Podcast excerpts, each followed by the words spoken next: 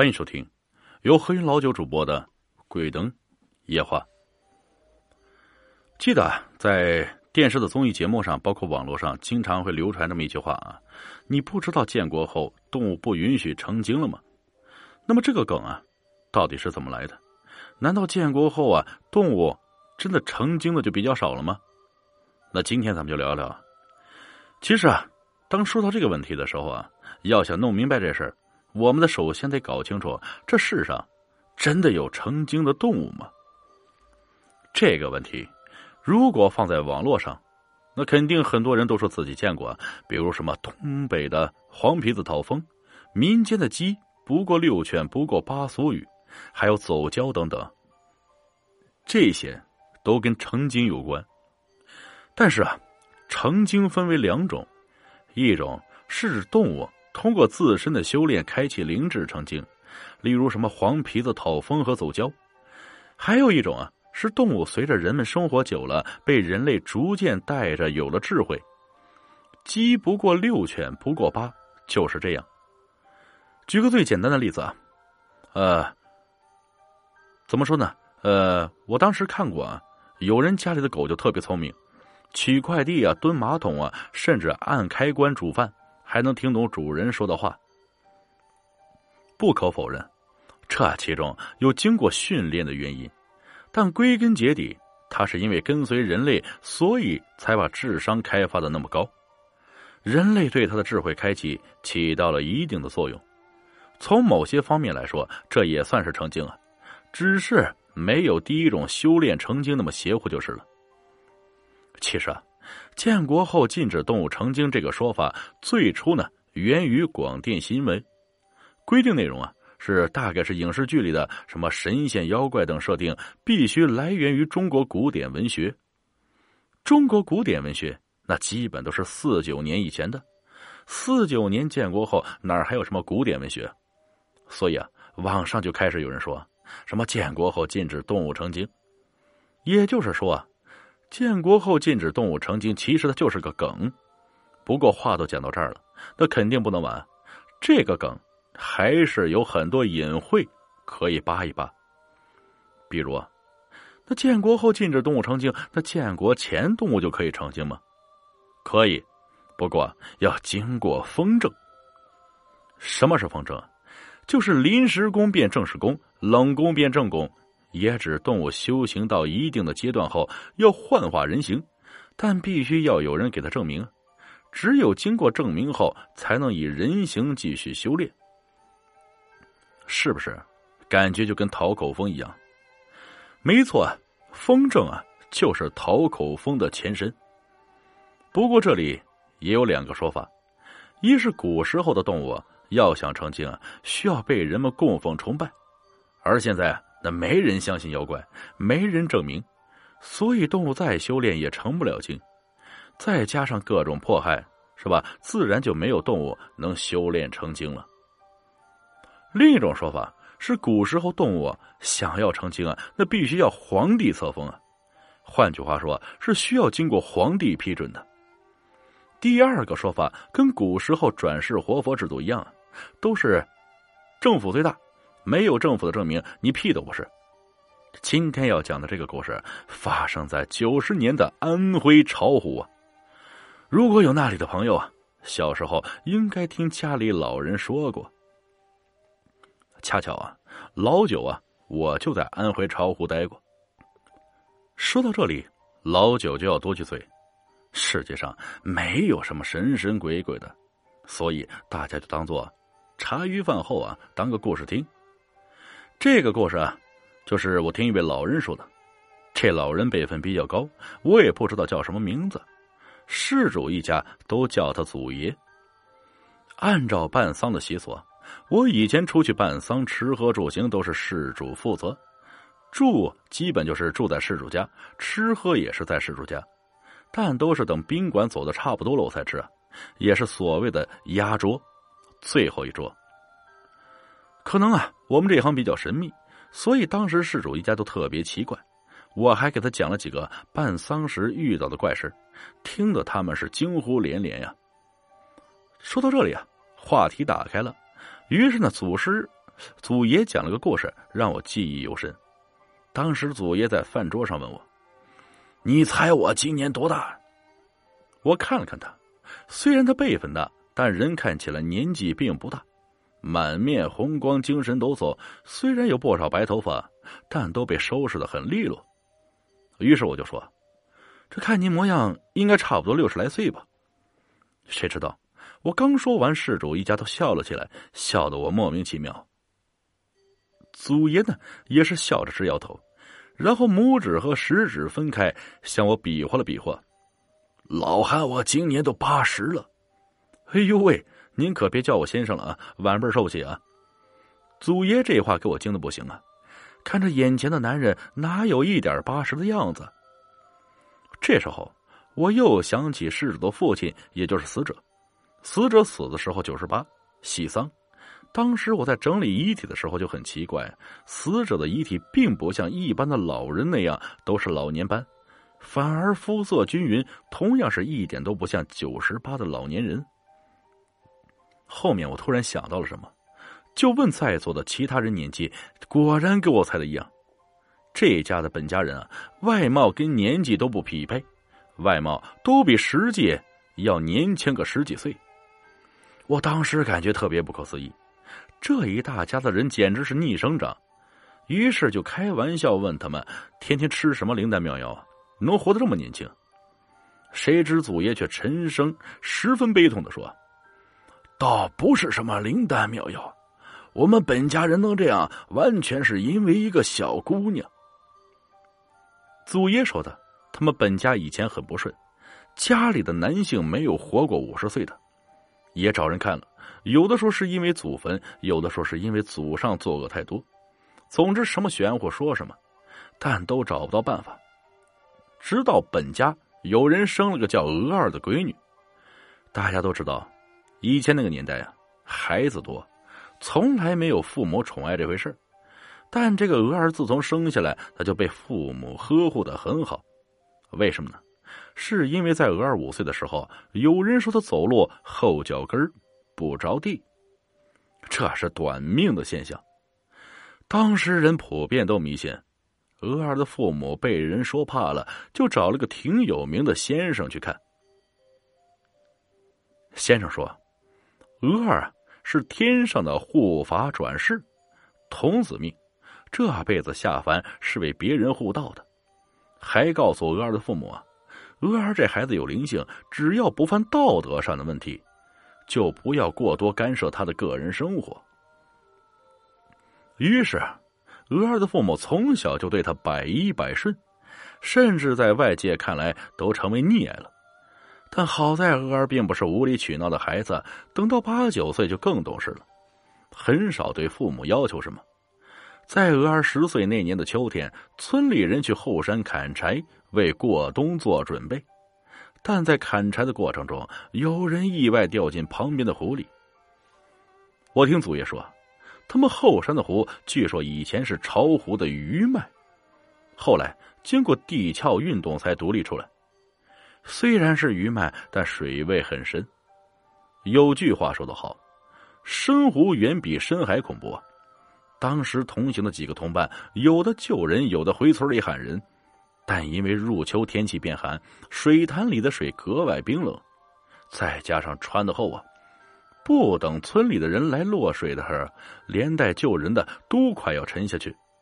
但说来奇怪，就在落水的人以为自己必死无疑的时候，突然感觉脚底下好像有什么东西拖着自己，慢慢把自己拖到了水位浅的地方。等村里人来的时候，他们已经游上岸了。不过因为当时实在是太紧张，他们也没看到脚底拖着自己的到底是什么东西。等反应过来，再去看的时候，发现水里什么都没有，水面甚至毫无波澜。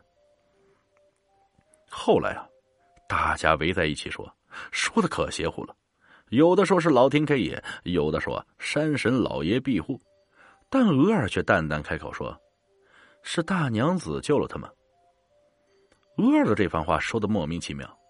有人问他：“大娘子是谁？”额儿也不回答。只是一直说大娘子怎么样怎么样，大家都以为鹅儿是小孩子乱说话，没当回事啊。但后来有人说，在后山的湖里看到水桶粗的湖怪，浑身白闪闪，还有鳞片，尾巴一甩呀，就能把湖水卷起好几丈高。这时候啊，大家才慢慢相信鹅儿当日说的话，就问鹅儿：“这大娘子是何方神圣？”每次鹅儿都是指着天说：“大娘子是天上下来的。”于是渐渐的，这大娘子就被当成了天上下来救苦救难的神仙。但凡村里人遇到个什么事儿，都会去求大娘子保佑。大到病中灾祸，小到家畜生崽只要求了大娘子，基本都会顺顺利利。再之后啊，大家就在湖边给大娘子建了个大娘子庙。之所以建这个庙，是因为鹅儿说。大娘子下凡是修炼来着，有朝一日修炼有成，还是要回天上。于是人们自费就给大娘子修了一个功德庙。到这以后啊，鹅儿就成了人们跟大娘子之间的一道沟通桥梁。鹅儿会帮助村民向大娘子转告祈求，也会聆听大娘子的教诲，劝告人们积德行善。一开始啊。鹅儿的父母有些担心，这好端端的闺女怎么就成了神神道道的样子？后来去问当初的那个算命先生，算命先生告诉他们不用管，这是鹅儿这一世的使命，也是你们家族的福气。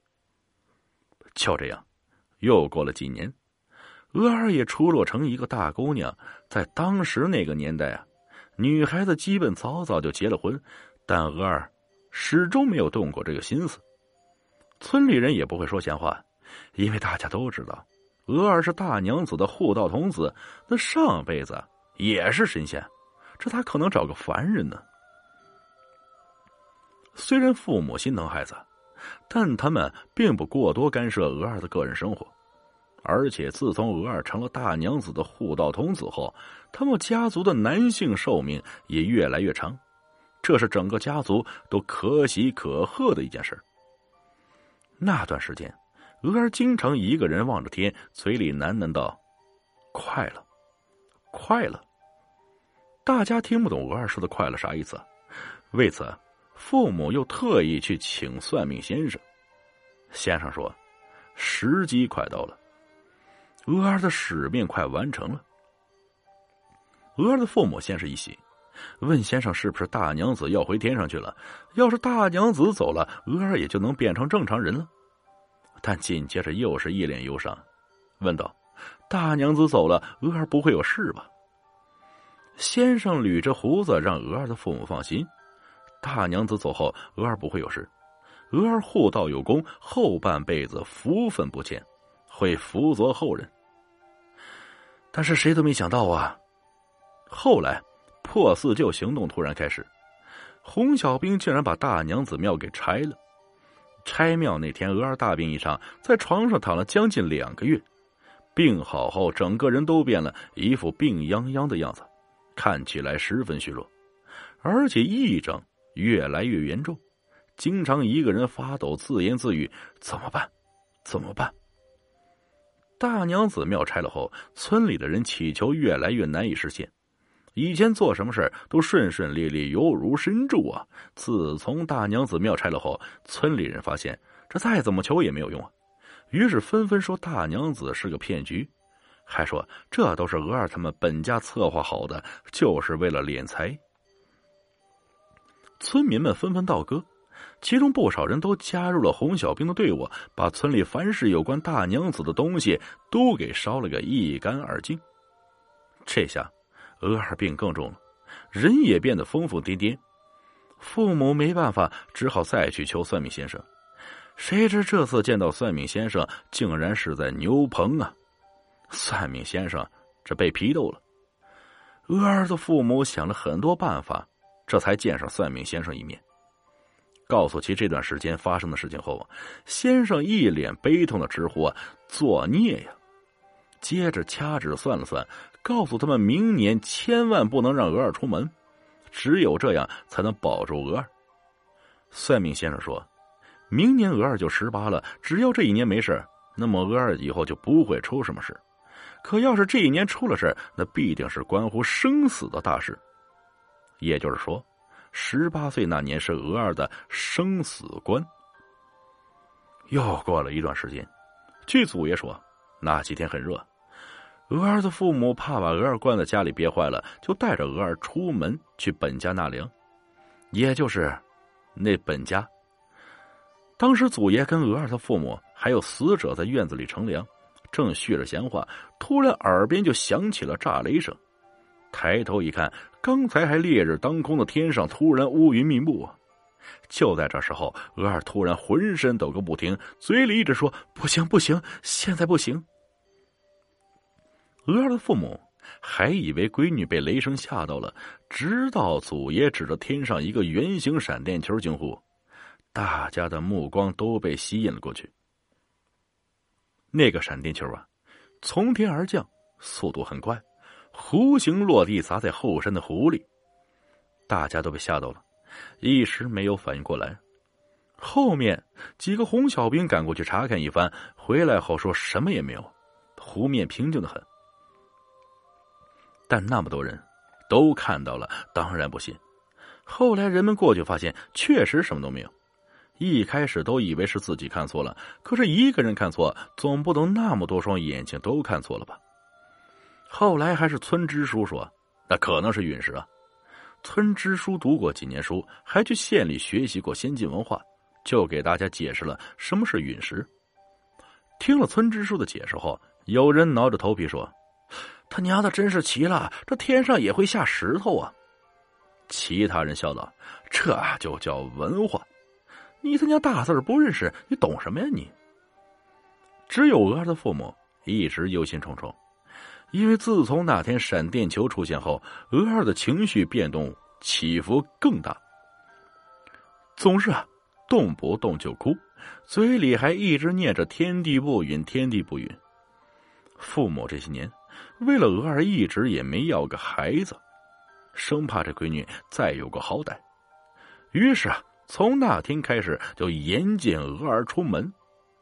后面又过了段时间，有人说，这在后山砍柴的时候，闻到湖里有股挥之不去的腥臭味村里人都知道，这后山的湖不是死水，那湖底还连着暗河呢。据说这暗河的另一端就是巢湖啊。可自从那个闪电球落在湖里后，这湖里的水好像死了一样，臭不可闻。再之后两个多月，大家发现这湖里的臭味又消失了，渐渐大家都忘了这茬儿。时间一转眼到了第二年，也就是鹅儿十八岁那年夏天。那年夏天，当地下了大雨。以往每年下大雨的时候都会发洪水，不过这洪水不会特别大。于是有很多人在发洪水前就在湖堤啊下网抓鱼，这次也不例外，有不少人带着围网把湖底口给围住了。等洪水差不多快要退下去的时候，大家就过去起网。这次起网有很多人笑得乐呵呵的，虽然还没彻底把网给起上来，但根据经验和起网时的重量，大家都知道，这次肯定网到了不少好东西。可等彻底把网上起来的时候啊，大家都都傻了呀！因为网里网到的，它并不是什么鱼虾之类，而是一堆杂乱不堪的动物骨骼，每块都有人臂大小，尤其是头骨啊，那跟老黄牛脑袋差不多大小。一开始啊，大家都以为是村里谁家牲口饮水的时候不小心掉进湖里淹死了。直到后来把骨骼拿出来的时候，才发现，网到的这些骨骼好像能拼成一副完整的动物骨骼，拼出来的骨架十分明显是蛇形。能有那么大的骨骼，不用想，那肯定是蟒蛇了。只是这蟒蛇也太大了呀，没死的话，估计三个成年人手拉手都不一定能抱得住它。而且最后还有两块对称的骨头，一直找不到地方放。那天，鹅儿父母也出来看热闹，走的时候特意叮嘱鹅儿不要出门。等他们赶过去的时候，当时人们正在拼最后的两块骨头。拼的那个人拿着两块对称的骨头，挠着头皮，他就不知道放哪儿。两块骨头十分奇怪，比较细长，还有些分叉绕弯看来这品相很不错，甚至都能当做装饰品。只是不知道因为什么原因导致上面布满裂痕。就在大家七嘴八舌、一筹莫展的时候，鹅二突然从人群中冲了出来。鹅儿父母看到鹅儿后，脸色大变，本想吆喝着鹅儿回去，但没想到，鹅儿冲上前去抢过那人手里的两块骨头，放在了舌头上。鹅儿这边刚把最后两块骨头拼好，人群中立马就炸了呀！都在说：“这他妈是龙，这是龙啊！”鹅儿把最后两块骨头拼好后，莫名其妙开始痛哭。那哭声悲痛极了，好像痛失至亲一般，充满不甘和自责，嘴里啊一直大喊着“天地不允，天地不允”。那天鹅儿哭的是肝肠寸断，任谁都拉不走，力气奇大无比，几个大汉都拿他没办法。一直到哭晕过去，才把鹅儿给送回去。回到家后啊。鹅儿没过多久就醒了，醒来后把父母叫到跟前，说话和举止都十分正常。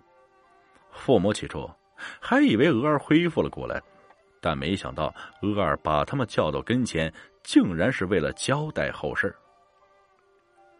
他告诉父母，自己没能尽到责任，是时候该走了。这话刚说完。父母就抱着鹅儿痛哭，一边哭一边说：“不会的，不会的。”鹅儿笑着叫了声“爹娘”，接着就在父母怀里安静的走了。再后来，祖爷也是听别人说的，说鹅儿父母那天抱着鹅儿，一直到尸体冰凉，才被人们分开。分开后，鹅儿父母好像丢了魂一样，眼神空洞，满脸未干的泪痕。鹅儿出殡那天。算命先生也来了。算命先生见到两位痛失爱女的父母后，直叹气，摇头，说：“这都是天意。”原来，所谓的大娘子，其实啊，就是变成骨骼的巨蟒。鹅儿上辈子就是他的护道童子，这辈子下凡也是为了完成这一世的使命。如果大娘子顺利化龙，那就代表。道法圆满，能够重返天上，而鹅儿也会因此功德圆满，深得上天眷顾，厚泽后人。至于村子，更是会成为一块风水宝地啊！毕竟这可是出了龙的地方。但当时已经建国，大娘子想要化龙找皇帝封正，显然是不可能，那就只能受世人供奉，积众生愿，立影节化龙。作为大娘子的护道童子，鹅儿早就知道这点，所以才会号召大家修建大娘子庙，帮助大娘子化龙。本来就要成功了，但没想到啊，这小兵们把大娘子庙给拆了，村民们也纷纷倒戈，不再祭拜供奉。而那天村民们看到的闪电球，其实就是大娘子化龙时的天劫。如果没有拆庙道阁的事儿，大娘子是能扛过去的，但因为拆庙倒戈导致众生愿力溃败，最终大娘子死在了天劫之下。不过大娘子也在天劫下坚持了很久，那双布满裂痕的龙角就是证据。只是最终没能逆了老天。至于鹅儿，算命先生当时听说拆庙倒戈的时候，就料到大娘子危矣。一旦大娘子死在天劫下，那鹅儿恐怕也有危险。鹅儿与大娘子可以说是一荣俱荣、一损俱损的关系。但只要鹅儿挺过去十八岁这一年，那童子命也是不攻自破。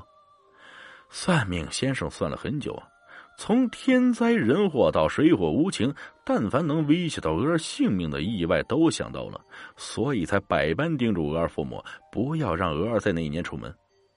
只是人算不如天算，万万没想到，娥儿的离去竟然是因为看到了大娘子的尸身。真是人有千算，不如天有一算。如果没有看到大娘子的尸身，想必娥儿也不会随之而去。只是到头来苦了白发人送黑发人的父母。再后来，运动结束之后，不知是哪一天起，湖边多了座庙，是娥儿父母建起的大娘子庙。